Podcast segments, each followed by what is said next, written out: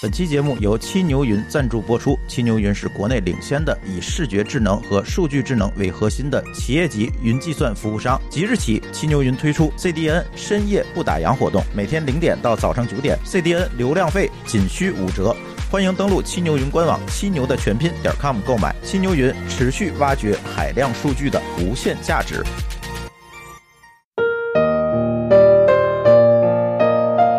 大家好，这里是津津乐道，我是朱峰。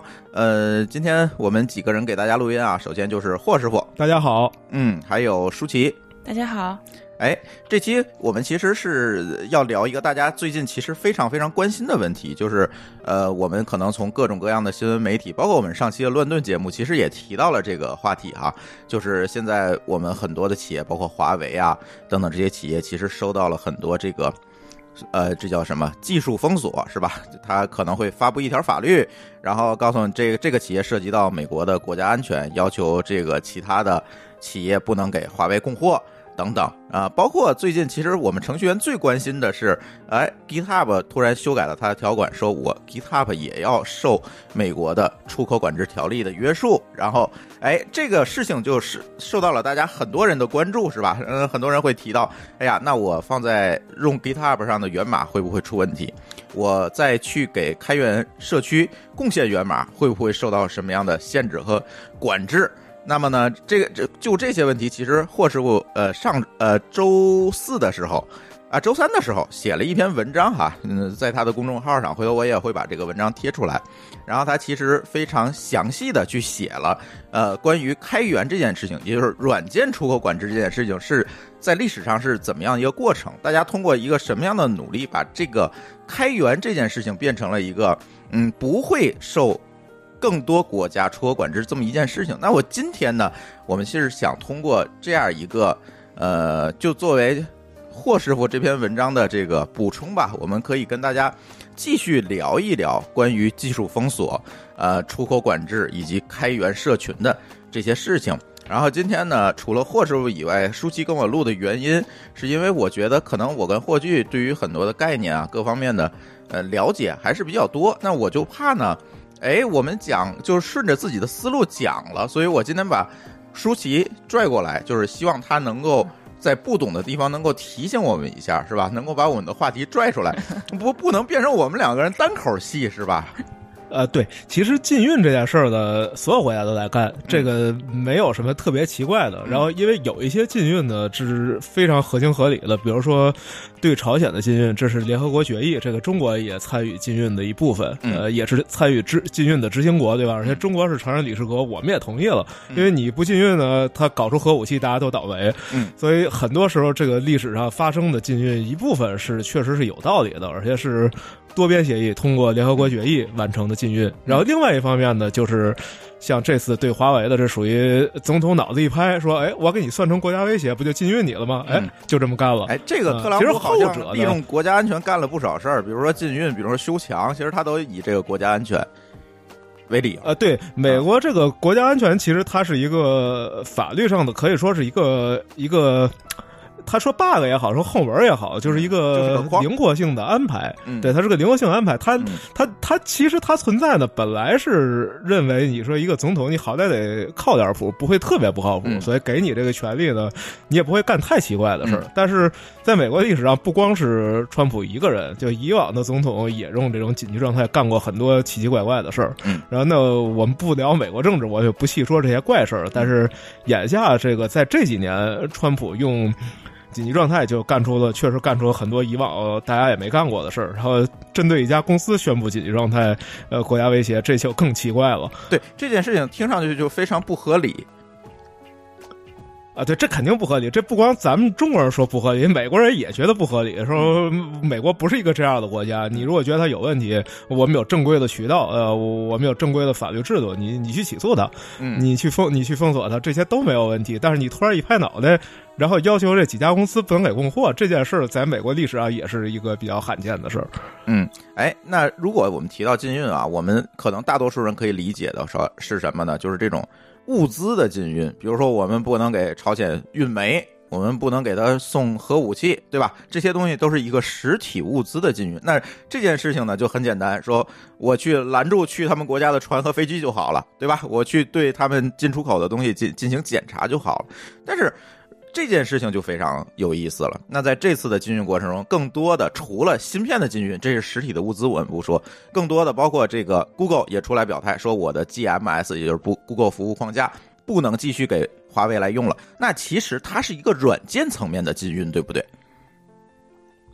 对，这事儿就是科技发展带来的新问题。因为以往所有的东西都是实体实体物品，这软件是几十年的事儿嘛，这是新技术带来的新问题。嗯，那问题就是在于这个软件我怎么有效的给它达成禁运，这个才是问题嘛。就是我没有办法管制这个事情，就是我没有办法说。我来检查华为的服务器上下载了谁的源代码？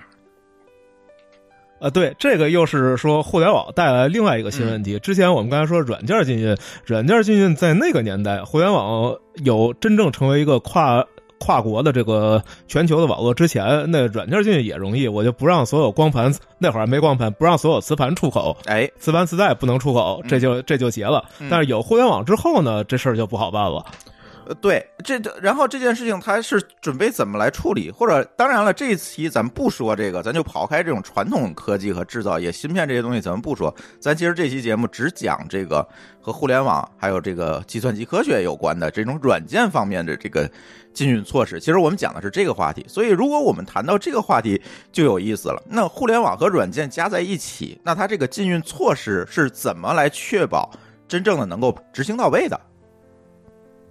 呃，实际上我觉得很难真正确保执行到位，而且就在这些年里面，呃，这个软件禁运其实没有大规模的实施过。比如说，我们知道朝鲜之前也是用盗版 Windows 的，对吧？朝鲜那是肯定是第一号被禁运的国家了。然后这个刚才说联联合国安安委会同意的，这个是完全正当的禁运它，对吧？但它一样可以拿到盗版 Windows 用，这你拿它没有办法。然后后来朝鲜为什么不用 Windows 呢？不是说美国厉害，终于封掉让它用不了 Windows，是朝鲜自己觉得我用一个不开源的东西，我不知道微软在里面藏了什么，我不放心，所以他就说。我要有自主知识产权，于是他也拿 Linux 代码自己做了一叫红星的发行版，自己用了，就不用 Windows 了。嗯，哎，这里就是软对，这里就就又出了一个新的概念，就是这个软件它其实分为两类，一类就是像 Windows 啊等等这种，就是我看不见源代码，你扔给我一个东西，我就可以跑的东西，对吧？这是一部分，这是对，再有一部分呢，就是。就是刚才你说的这个开放源代码，你看朝鲜用 Linux 去改一个红星系统，那其实它其实还是用到了一个源代码去改的，那这是又是另外一件事情了。呃，对，这是这是其实又是在法律上遇到两种不一样的事儿，因为我那篇文章也写了，就是他在禁运这件事儿上，对于源代码和对于已经编译成二进制版本的软件，这又是两个完全不同、不适应完全不同的法律。因为源代码是这东西，你实际上就现在已经是没有办法禁止去禁止它的流通了，它已经算言论自由的一部分了，你禁不了。这个一会儿咱可以再深入讲啊，它为什么变成了言论自由的一部分。对，反正就是说，这是两种完全不同的东西。就是二进制，呃，更就是它更像传统的软件发行版，那个是是肯定算商品，这是这是可以被管制条约管制的。虽然实际上我们知道，你要百分之百的执行管制，让别人拿不到，就算是二进制也很难。但至少这个是有法律的，就是有法律在呢，美国公司就必须得配合，就真配合假配合。咱们再说，他花多大力气努力配合。然后花多大力气，说我轻轻描淡写，我把我所有法律要求事都做了，然后别人从我这偷走拿出去用，我装作不知道，就这些事儿我们都不提，但至少是有一个法律放在这儿，有一法律放在这儿，你就得执行它。所以。所以霍师傅，你能不能给大家介绍一下？刚才其实我们也提到了开源软件。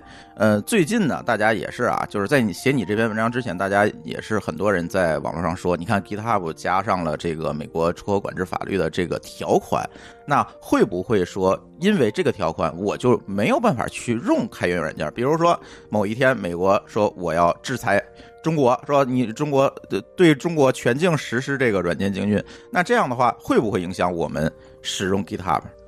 呃，首先我觉得这个事儿其实引起了很多恐慌，这也是我之前写这篇文章的原因。嗯，然后引起恐慌的除了大家不懂之外，嗯，还有一问题是大家把一大堆概念弄混了，比如说 Git 跟 GitHub 这是俩东西，然后人们往往把它混在一起说。嗯，你像我这种小白就不太明白 Git 跟 GitHub 区别。哎，你看，你给来给解释解释吧。因为我觉得好像都是一个版那个软件版本库的管理的东西嘛，一个只是有一个界面，一个没有界面，大概是这个情况吧。哎，不是吗？哎，霍师傅来讲一讲吧。对，你看这个分类法就很有意思，这就是我们完全没有想到过会有人用有没有界面来分这个。对，我还 对吧？这个是我们想不到。其实我对这个都不是说特别。对你还是软件专业毕业的。对，因为因为其实我我虽然自己不上传代码，嗯，但是我我我也知道这个东西大概什么形式，但是我确实是不知道应该怎么用。嗯，对，它区分开来就是说，Git 它是一个开源软件，然后是 Linux 写的一个用来管理大型项目的源代码的软件，然后这东西也是一个开源软件，而且它也是一个 GPL 许可证的强制开源软件。嗯，但 GitHub 呢是有人在在它之上做了一套互联网服务，然后这是完全是人家自己运营的一套服务，所以 GitHub 不让我们用，这是有可能的，但 Git。不让别人用，这是不可能的。你永远可以拿到代码，你自己编译一下，你就用了，没有人能阻拦你。嗯，哎，这里就有问题。那 Git 是一个开源的系统，对吧？对，Git 是开源软件。对，如果它实施的禁运，那我们会不会连 Git 也用不了？根据它的法律？呃呃，就是它，因为它是开源的，而且就是 GPL 这样的协议，所以它源码一定会。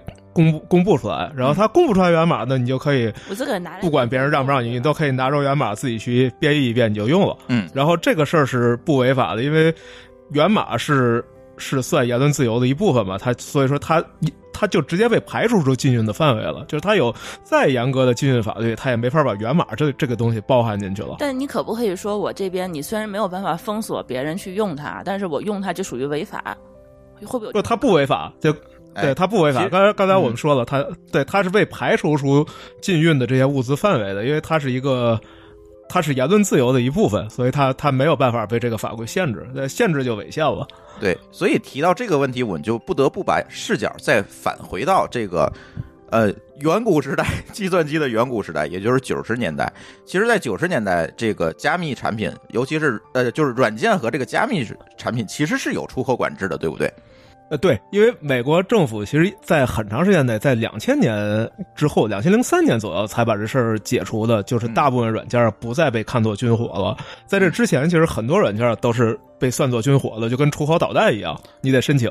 对，因为它这个概念啊，就非常宽泛。比如我用 Git，如果我用 Git 存做导弹的，就是这个导弹的指挥系统的源码，那这个 Git 算不算用于军事目的，对吧？这个事情其实是很难区分的。对，没错，就是它最后你并不知道别人怎么用它。然后像以往那种传统软件呢，你是说你销售一个软件，你很清楚你的客户是谁，你需要拿到客户资料去跟美国政府申请。但现在我软件免费放在网上，我怎么知道谁拿走用？我也不知道他拿走干嘛用，啊，这就是问题就出现了。对，其实软件这个概念还好，我觉得我们可以多讲一讲这个密码。加密产品的这个出口管制，其实这是一个非常有意思的一个过程。就是说，以前呢，这个加密手段、加密算法，其实是作为军火去进行管制，是你不能出口的，或者你在美国境内研究出来，我这个就是美国政府的资产，你是不能说出口给任何一个第三方国家，因为这是我的军用技术。那么呢，在这个过程当中，其实就引发了很多很多有意思的事情。这个可以请霍总给大家讲一讲。我相信，就是说，通过这个密码出口管制这件事情，大家就能够理解为什么现在开源软件其实它不是一个问题。即便是你出现了出口管制，开源软件、开源社区也不会。受到影响，其实这是能够推下来的。所以，如果我们想推这件事情，我们就要把目光回到九十年代，我我们去看一看美国是怎么被迫去解除这个密码加密产品的出口管制的。那就从九十年代说，其实还不够远，应该再往前，就是说为什么密码会被当做军火？啊，对对从二战时候说，是因为那加密它确实就是军队在用，除了军队呢，在八十年前那个年代，我们个人是没可能去用加密的。我们自己加密，顶多是俩人，我们俩一人弄一密码本然后就把字母换下位，就是这种这种级别的加密，对吧？再有这种公司钥。有密钥的，然后每天还要换密钥的这种高强度的加密，哎，除了军方，别人也公司钥。如果我们两个人加密，可能就是一个静态的对称密钥，因为当时还没有发明这个非对称加密的，对吧？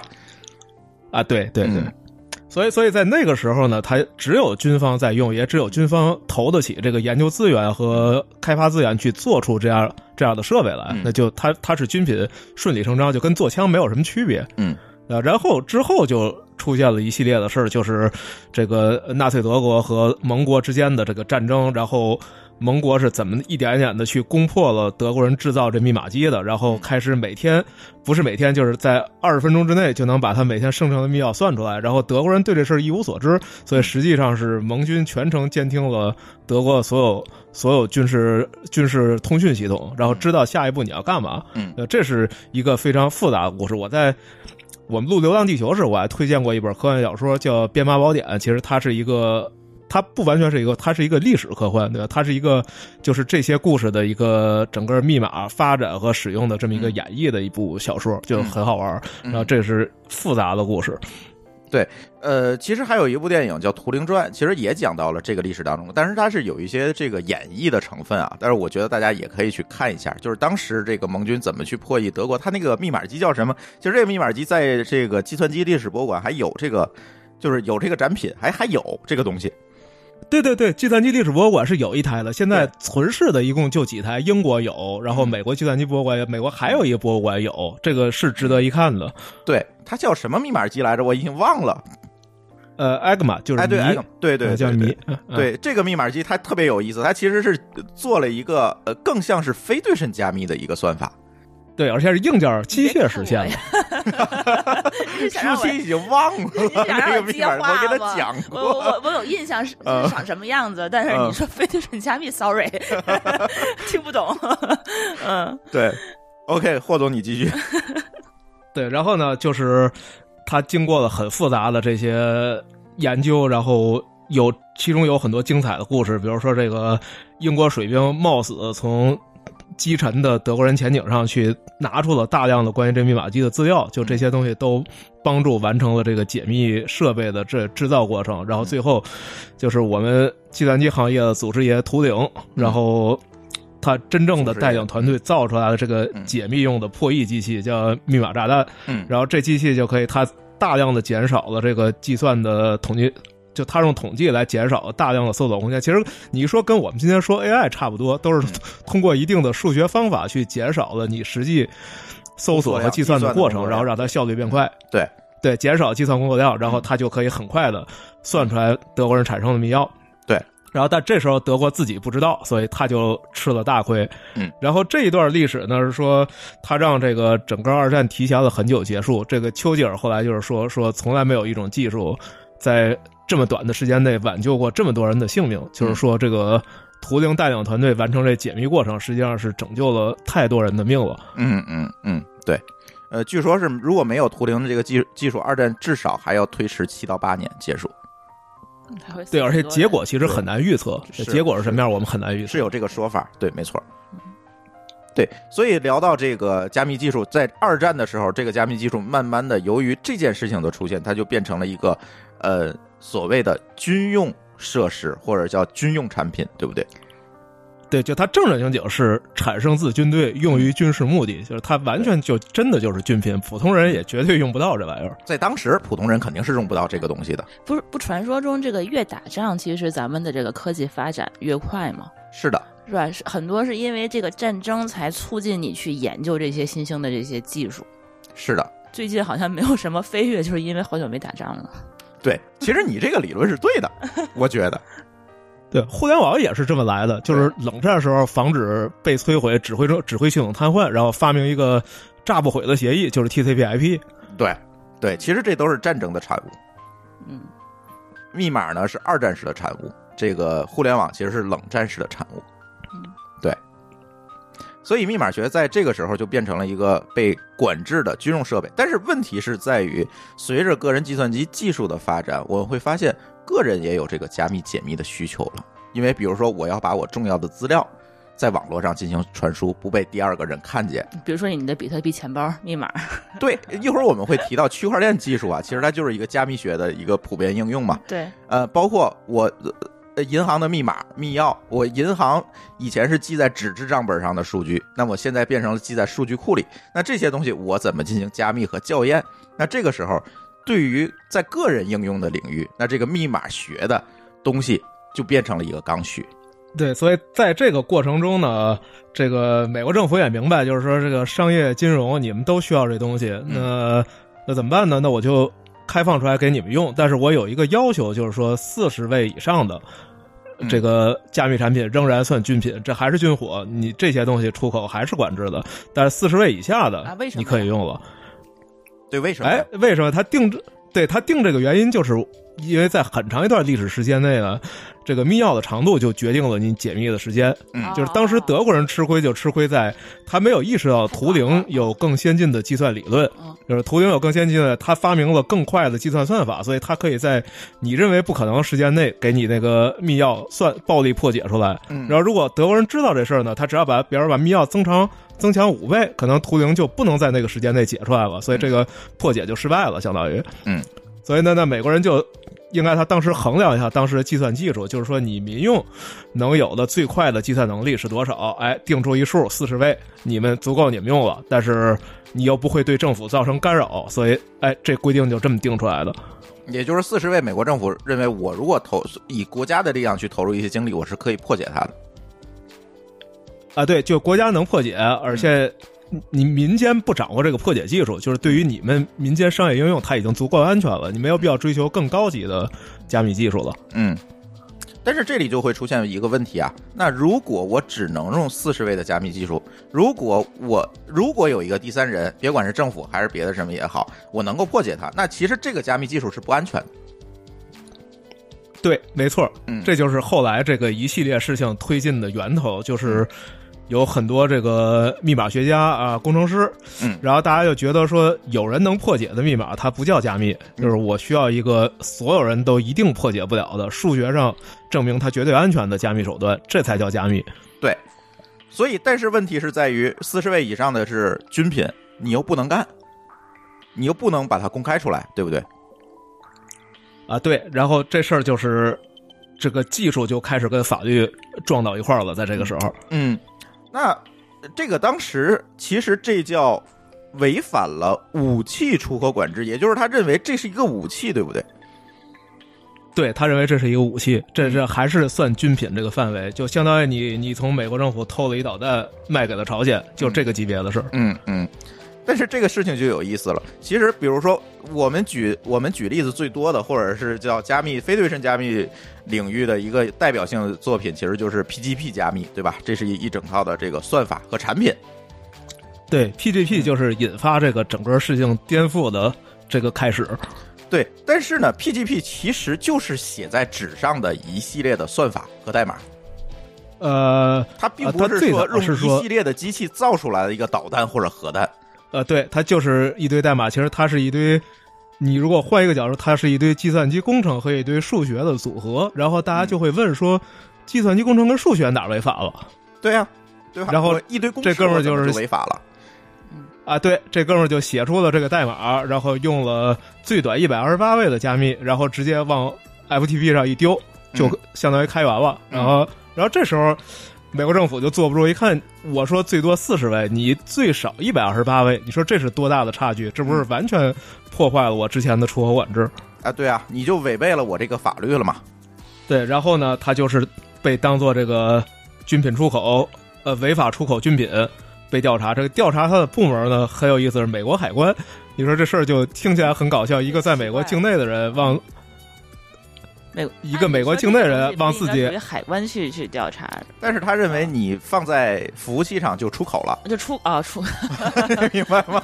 这个服务器是可以被访海外访问到，所以它叫出口。这国土安全局什么的这个级别来，对，所以很奇怪嘛，嗯，对对，所以这个逻辑听起来就我们今天一说听起来特别荒唐，就是一个人在美国境内坐在家里写了一代码，往自己一个美国境内服务器上一传，嗯，然后反海关来，海关过来找你说，哎，你出口的份东西，哎，奇怪，我就传在家里 FTP 传一下，怎么就要出口了？嗯，对，这就是问题。那其实我我我是记得 PGP 对关于对 PGP 这个作者的调查持续了很多年，呃，很多年，好好几年。对吧？而且这个指控其实是很严重的，就如果最后真的定罪了，这件事儿很严重的。嗯，那最后怎么解决的这个问题呢？最后解决就是就是有大批的人就知道了这件事儿，因为当年的时候，那时候的互联网比今天互联网小得多了，就是其实是一个相对小的圈子。然后就那时候咱们玩会多的时代也一样吧，就是一个一个小圈子。嗯，而且那时能玩的人呢，都有一定的社会基础，就。不像现在似的，就是普普通人，那是参与的人都不是特别普通的人。然后这里面就各行各业的专家，数学家，然后大学教授，这些是主流人群。然后还有什么律师、法学家，什么收入很好的这一批人，尝鲜的，嗯啊，都是这些人。然后那这些人凑一块儿，呃，想办法怎么办？然后大家就想出一个办法，说因为这个出版物。是言论自由的一部分，它被第一修正案保护，所以所有的出版物是在美国出口管制条例中直接被排除的。就是你出书这件事，谁也管不了你。嗯，就是首先他们是引用了宪法的第一修正案，美国宪法的第一修正案，也就是保护言论自由的这样一个修正案来解决这个问题。呃，对，就是第一第一修正案，其实，在很多地方我们都可以看到，就它它之所以叫它是第一修正案，它其实确实也是美国宪法中最重要的一条修正案。我们可以在无数的地儿看到这事儿，包括媒体的诉讼，就是《纽约纽约时报》诉沙利文，就是我能不能我报道官员的时候要不要承担呃其中错误或者对他名誉伤害的责任，就一系列这样的事儿，就是媒体在美国被称为无冕之王，就这一系列事儿都是第一修正案。引起的，然后在我们技术界，它同样是发挥作用的，就是这个官司。所以他们就把这个算法和源码印成了一本书，印成一本书，然后出版，然后就不受这个法律的限制了。是的，嗯嗯，这个我也想到了。嗯，它印成一本书，然后呢，它就受到第一修正案的保护，它也没有出口管制了。嗯，所以这就变成一个没有问题的问题了。对。那问题是，比如我想用这个代码的话，我还得把这个书。挨个敲一遍，不重要啊！我在网上的一份是这本书的电子版啊。哦，你能理解这个？明白，我你能理解这个？啊，呃，对，我明白了。其实对电子领域的这个版版权的这个管理，或者是对电子领域的言论自由的管理，其实是落后于对纸质这个出印刷品的这个管制的。对，其实是你可以理解成，当时我写我做了一本书。我做的是一件什么事情？是通过这本书保障了我的言论自由。嗯，这件事情是没有问题的。OK，那我买这本书送了一个 这本书的电子版，显然也是没有问题的，对不对？嗯。或者，是不是这还在现在不是在今天我们说这个是显然没有问题，但是在那个时代还不是。就是你把这个代码放到光盘上。送给别人的时候，嗯，这时候他就可能有问题了。但是有没有问题呢？谁也说不清楚。嗯，所以当时用的方法是最安全、绝对没有问题的方法，就是你把书买回去自己 OCR 一份，然后你自己编译它。嗯，我不给你任何电子的媒介，就是美国政府一点毛病也找不着我，标准的就是一本书。嗯，当时是这么干的。嗯，也就是说，我就不想电子版的这件事情了，那你就把这个书买走就 OK 了。其实这个目的啊，对，当时就是靠对，你靠什么去？对，当时就是靠卖书。对你去靠什么录入的这个过程，其实我可以不管，或者说你可以以一个非常遵守法律的办法，我一个字一个字的敲进去也是没有问题的。呃，对，当年当年就是这样，就是因为他确实是他在这过程中还在被美国海关骚扰，所以他一定是用了一个他觉得百分之百可靠的方法，就是出书，他绝对不想其他奇怪的方式去挑战他。嗯，对，但是但是这哥们儿就是他叫。呃，他名字翻译应该叫齐默尔曼吧？这个应该这么翻译，齐默尔曼。啊，然后这是 PJP 的发明人，他也是 VoIP 的发明人。就像我们现在可以录播客，这个远程可以 VoIP，这些也得感谢于他的贡献。没错，哎，对对对，这些技术也是他发现的。对，然后但是你刚才说这问题呢，就是齐默尔曼不挑战了，但是挡不住别人。还在挑战这事儿，大家就琢磨这事儿，好奇啊。就是你说出了本书，这上有个代码，它可以，它为什么放在一光盘里就不行呢？对吧？这问题肯定会跳进所有人脑子里，说为什么这样就不行？然后，所以之后就其他人也会去尝试这种方法挑战这个制度，然后那下面又出了一堆事儿。嗯，也就是说，我怎么把印刷品和电子出版物变成同样合法，是一个言论自由范畴里面的东西？这又经过了一系列的官司来解决的。对，就是。因为其实还是技术的发展，然后但社会制度跟法律滞后了，所以你技术既然往前走了这么多，就大家不约而同的就会遇到一些事儿，就发现你你绕不过去这个坎儿，你绕来绕去绕来绕去，最后就回到这事儿上了，就是说这东西到底是不是出口管制范围？你最后总会绕到这事儿上。嗯嗯。哎，那这个话说回来，现在显然就是我们 加密可能都用到了二零四八四零九六的这样一个位数去去做加密了，也不会涉及到任何的违法和出口管制的问题。其实我们应该感谢之前的这个 PGB 的发明人以及后面的这些人打的一系列的官司，对不对？对，没错，就这些官司最后确定了原则，才让我们今天可以这样去用它。嗯，哎，那如果我们回到现在。我们现在在用这么强的加密技术，那是不是这个密码产品已经完完全全的没有出口管制和限使用限制了？呃，也不是，它就是这个界限就是这么定的，就是如果你开源的是代码和算法，嗯，就这些东西都没问题。但如果你发布的是成品的软件，你编译好了，嗯，然后放在一光盘里，现在这东西就成商品了，它还是受管制。明白了，如果你是一个不开源的东西，它仍然会受。出口管理条例的限制，也就是你不能卖给禁运的国家。啊，对。然后不仅你不能卖给禁运的国家，就是你用，其实还是有很多问题的。就在很多国家，包括中国在内，我们有一个叫商用密码管理条例。对，对，对，就是你拿到一个硬件密码机，这东西你你不能随便拿来就用，你需要跟国家申请说我要用一个加密机，啊，你才可以用。对，所有的硬件加密产品都要做这个，在密码局那边去做备案嘛，就是通过这个法律来的。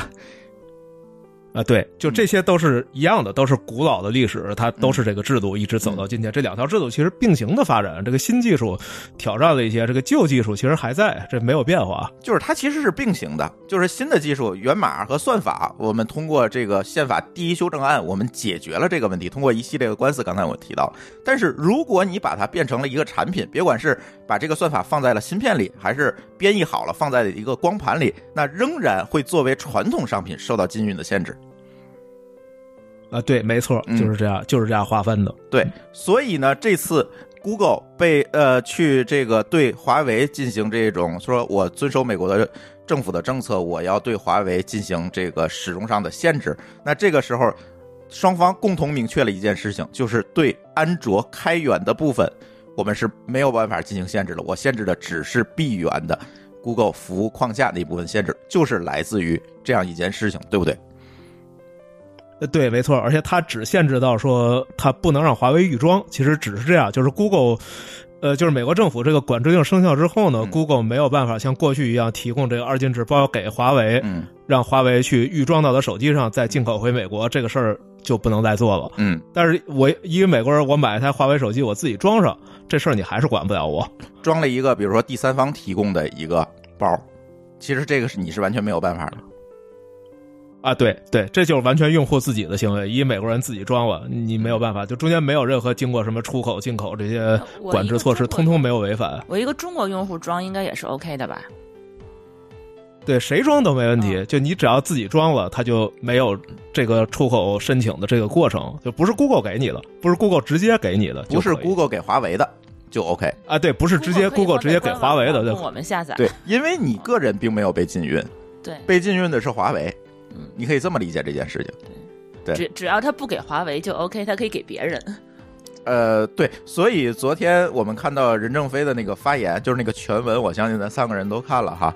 呃，提到的最重要的一点就是说，我们现在正在跟 Google 协商，双方都能接受的办法来维持业务的运行。那这句话背后就很有意思了。对，这这句话呢，其实。他说出了这个大家都能接受的方法，这个点是很好的。其实你按照今天我们说的，有很多种方法嘛。其实最简呃最简单方法，Google 说把东西全开源了，那就不受管制了，谁都可以用了。对对吧？但这是这个，但是这会违，但是开源伤害 Google 利益。对，对，Google 不干。然后呢，另外一种就是 Google 在美国境内提供一个免费安装版，谁都不用花钱，都可以随便装，这也可以解决这问题。但是 Google 可能也不愿意干，因为它确实还要收授权费，他也不想让人随便装。对，所以他们可能会讨论一个可以绕过这个出口管制的方法，就是基于我们今天说的这些理论，绕过出口管制的方法，我怎么来解决这个事情？其实他们现现在双方，我相信在讨论就是这件事儿。就是可能啊，对，我们又把历史，他们又把历史推回到了九十年代，然后我们共同坐在那儿，怎么来解决这件事儿？啊，对，这就是双方的这一大堆法务人员和律师的事儿，就是他们，就是我们中国很多民间的生意认为这俩公司是敌人，他怎么可能是敌人呢？他们俩一直这么多年一直做生意，人家俩是一伙的，美国政府是他们共同的，呃，是他们共同要对抗的，就咱不能说他们共同要。呃，是敌人，对他们共同要想出一个办法，在遵守美国法律的前提下把问题解决了，这是所有商业公司都会干的事儿。对，所以我觉得就是那篇昨天那那篇那个对话的这个原文非常好，就是其实在里面表达了非常多的这个背后的意思，尤其是在这个就是给我们这些人给我们这些开发者上了一课，就是在这个软件出口管制的这个领域。什么是管制，什么不是管制？其实，在这篇文章里，其实是得到了很多的这个解。如果你能看到它的言外之意的话，你能发现，其实并不是像你们想象那样，我我要去打倒 Google，需要买华为，其实并不是这么一件事情。其实这个都是一个在商言商的事情。对，而且我相信，我相信 Google 肯定。Google 自己也挺着急的，他也很想解决这问题，就是因为对他来说也是一件莫名其妙的事儿。这跟我有什么关系？我就我就被禁了。我就是一个，对，就是关键。对于 Google 来说，你说这是一个多重要的软件？它不是一个多重要的软件。就是那 Play Service 这东西有什么秘密吗？没什么秘密啊。对啊，它其实就是对，其实就是一个网络服务，是什么东西都不是。对，然后只是因为这个法规一刀切，就正好切到他头上了，所以他也没办法。嗯。嗯，哎，那我们把话题拉回来，就是我们说一下这个网上最近在热传的，就是大家说 GitHub 上不能再存源码了这件事情。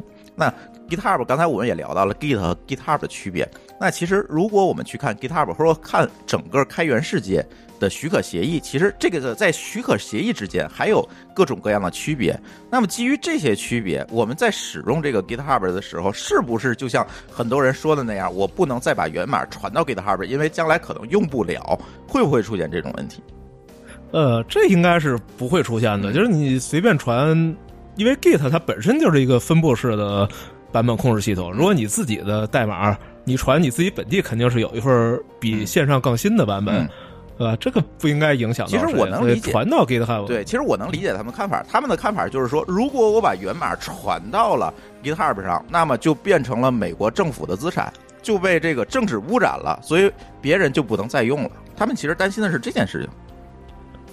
啊，这个事儿是肯定是不可能的。这是无数人抗争的结果，就是为了让美国政府没能力插手源码这件事儿。就实际上，这个这个 e l h u n 这帮人。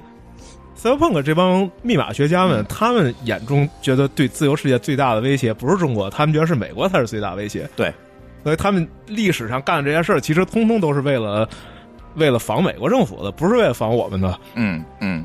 所以，如果你现在正在使用 GitHub 去贡献你的源码，其实不会受到任何影响。对，完全完全没有影响，就该该怎么用怎么用。为什么不会受到影响？因为刚才我们说过了，这个从密码时代到开源时代，其实很多人做了无数的努力，把它变成了一个，把源代码这个东西变成了一个不会被美国政府所管制的东西。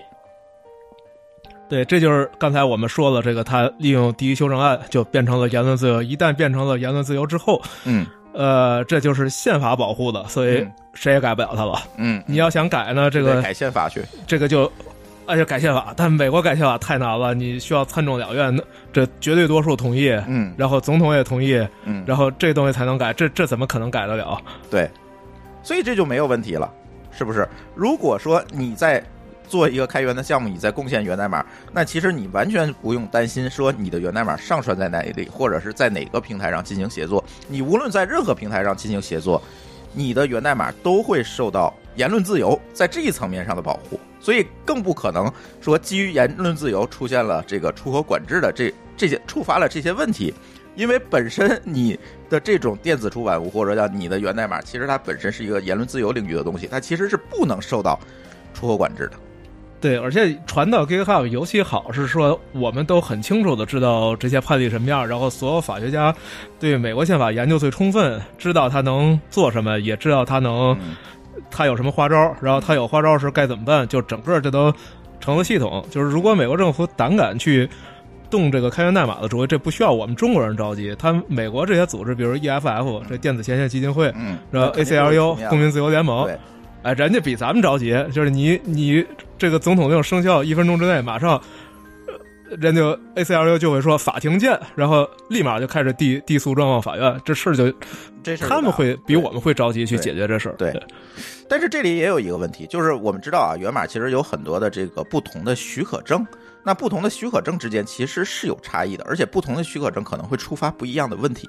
对这个，在实际商用的时候，在选择许可证上是这只是一大套比较复杂的学问，就是什么样的许可证适合你，嗯，然后甚至哪些许可证你可能要做一些定制，自己加一些条款，改一些条款，嗯啊，这些都很复杂，嗯。但是如果你只是供学源码，其实是没有这些问题的。对，也就是说，如果我们把一个开源代码，别管我改没改，或者是说我加没加新的功能，只要编译成一个二进制的包。我发给其他人来用，那这个时候事情就完全不一样了。对他很可能他就会落入这个管制范围，而且就是看你这软件到底是什么样。比如说其中有这个跟加密算法相关的，你就会落到管制。然后这个坑的大的问题在于，现在没有什么灯地方没有加密算法了，浏览器也有，你任何工具支持 HTTPS，你就你就有。对，它已经基础设施了，所以你一旦把它变异成二进制，这件事儿就。有有网络功能的二进制软件，很有可能就会涉及到出口管制了，就像 GMS 一样。啊，对，嗯，哎，那这个问题，如果我们引申一下啊，呃，我们出现了一个这个，比如说贸易战升级了，我们出现了一个新的问题，中国被列入了像伊朗、朝鲜一样的这些国家的名单里面，这个时候会发现发生什么样的事情？嗯，首先这个假设有点过于极端了，这个不可能发生的，可能不会发生。但我们只是假定一下，来推演一下我们可能会遇到的事情嘛。啊，那就算在这样最极端的情况下，就是所有的软件我们不能直接装了，但是我们可以拿回源码来继续自己编译，然后那就会。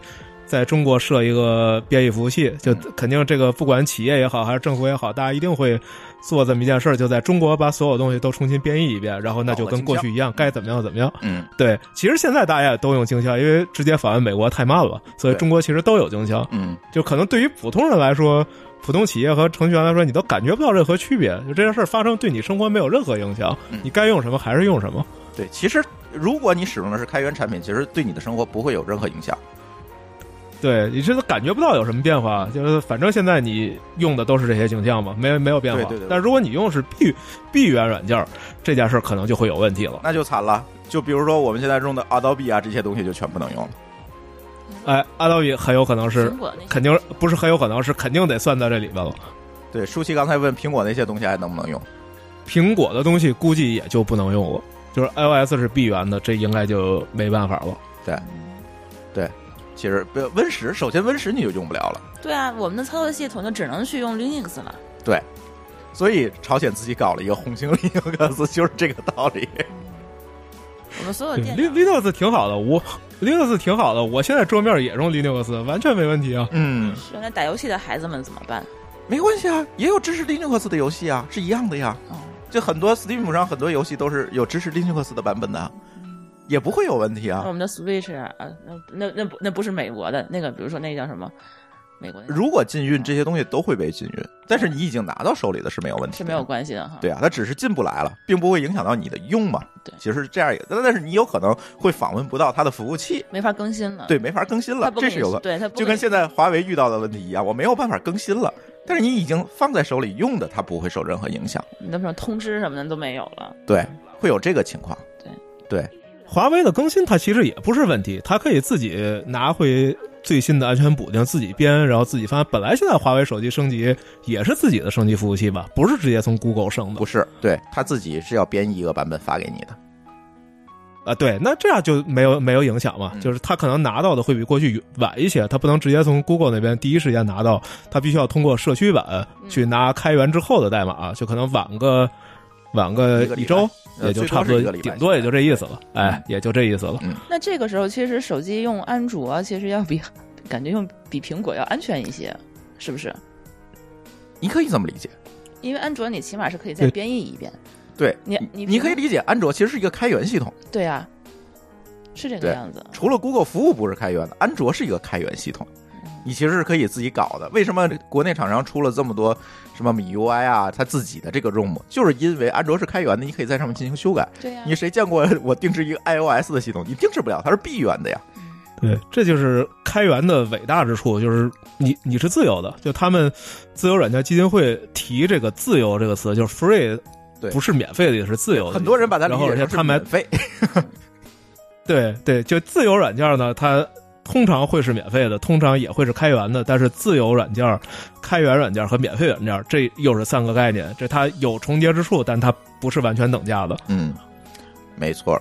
哎，节目最后还有一点时间啊，咱可以接着这个话题，咱聊聊区块链。对，区块链也是。这是一脉相承的事儿，就是我最后还写到这件事儿了。就是最后，这些密码学家、密码学的这些朋朋克圈子，嗯，呃，他们最后走走走，他们就最后发现了玩出了这么一个东西来，就是比特币。这也是他们这个圈子人玩出来的。对，就是实际上跟当年他们玩出开源的加密算法、玩出 PGP 没有区别，嗯，只不过就在密码学基础上，他们又玩出一个新东西来。这东西就是比特币，但是显然区块链上的东西，包括比特币，包括其他的智能合约等等这些东西，对现在社会秩序的颠覆，或者对现在法律已已经有的政府法律、金融监管制度的挑战，就比当年我把它作为武器的这这这个层面上的东西，可能就更为严峻一些了。对他，如果按照。最早的那个想法，当然这其中就是说到比特币区块链，这又有好多插曲，就是涉及到危机解密，就是阿桑奇非要用比特币接受捐款，其实中本聪当时强烈反对，说你不能这么做，因为它还不够成熟。嗯，就实际上他应该还有很多其他的构想，嗯，但是被这个社会事件打破了，就最终他可能是希望有一个能取代现在金融系统的系统，就如果让它慢慢发展，但是这个事件被阿桑奇，嗯。打乱了节奏，然后中本聪直接消失了。嗯啊，然后呢，就是我们今天看见的这个，他对金融世界有冲击，但是冲击可能没有当年这些人想象的那么大，这么一个状态。对，但是我倒是认为，可能区块链在过呃呃以后这几年的发展当中，会不会就像当时的 PGP 这件事情一样，也会通过无数场的这个。争斗和诉讼来解决这个区块链在现实当怎么跟现实社会融合，怎么被现实的法律监管所接受的这样一个问题。呃，这个一定会的，因为 EFF 到今天仍然还是最活跃的组织，就是他们对所有的这一类跟权力相关的官司都非常的热衷，他一定会四处寻找这样的官司去起诉美国政府。嗯嗯，所以这里就引出一个问题，那其实区块链技术。是当年九十年代 PGP 技术一脉相承下来的，它构成的其实就是它走得早，然后它对既有的法律和秩序构成了某种程度上的挑战。那双方就要通过一系列的博弈来融合这件事情。呃，对，这个绝对说一脉相传这个词非常的准确，因为人其实还是这一帮人，然后这组织也还是这帮组织。当年帮助他们打官司就是这些组织，EFF，今天还是 EFF。嗯嗯嗯。我们之前用 PGP 颠覆了这个海关武器出口管制，现在我们可能会用加密算法去颠覆金融系统，去颠覆这些事情，颠覆或者是对这个企业的这个整个的管理的这种策略。那我相信，在区块链的世界，可能现在我们看不出来这个事情，我们只能讲到五年后、十年后，甚至二十年后。那过去九十年代会发生的事情，可能在我们的身边仍旧会发生一遍。对，这个是一个相当漫长的过程。比如刚才我们讲的 PGP 被丢到 FTP FTP 上，这是一九九一年，然后开始打那些官司，那些后面的这一系列官司，这是九五年、九六年的事儿。嗯，然后什么时候才得到了判决呢？是两千年和两千零三年的事儿，就是第九和第六巡回法院，这就十多年，巡回上诉法院给了判决。对，然后到什么时候真正成为改变改变法律呢？就那时候他已经不违法了，但。这个美国就是 BIS 商务部，嗯，他什么时候真正改变了他监管法律？其实是二零一六年，这就二十年，他在分类条例里边，对啊，分类对，这时候才在这个分类方法里边明确的把开源排除在武器之外，嗯，这是从九一年一直到二零一六年的事儿，这是一个非常漫长的历史时期，但是最终我们一定会看到一个结果。然后呢，区块链这还早啊，嗯，区块链这是哪一年？零九年，对。才郑伟聪把论文丢到网上，我们今天这才十年，其实后面还有很长的路，再再往后面十年看吧，就一定会有有意思的事儿的。我觉得可能还要看十年到二十年会发生什么，因为这个事情就更加复杂，不仅仅是一个出口管制的问题，而是在挑战金融秩序或者挑战监管方法的一个问题。对，而且它挑战了巨多的这个利益群体，就金融银行，就一大堆利益团体，他们有很强的游说力量，也会。在法律上，就等于另外一方这样，我我还是会要对抗，然后这个对抗就会持续很长的时间。是的，是的，这个这个这个理论我也同意，就是我们可能未来十年二十年还会看到更热闹的事情发生。我我还可以再补充，就说到这个技术跟法律的碰撞，这几年呢，还有一件好玩的事儿，就是有人用三 D 打印机，嗯，打了一堆枪的零件，哎，这我也，然后这个图纸，对这个这个怎么对这图纸。对，这图纸也丢到网上了。最后，这其实一样的，又经过了一系列这个法律的碰撞。嗯，然后他应该，他也是，他开源图纸，他还是言论自由。对，但是你把它做出来，那咱另说。就是一一变成实体落了地，咱就另说了，对吧？对对对，嗯嗯，没错没错。行，反正这期节目，我觉得就是通过这个。技术封锁这件事情是吧？我们最近也是热门话题啊，这个尤其是 Google 和华为的关关系啊，等等这些事情，我们给大家捋了一条线出来，也就是说，开源世界到底是怎么到达今天这个层面的？而且，开源技术能够给我们的生活带来什么？不会影响到什么？会影响到什么？我觉得今天其实给大家讲这件事情。那其实讲这件事情背后的一一个道理，我觉得还是要跟大家说，就是在这段时间内呢，我们会看到网上。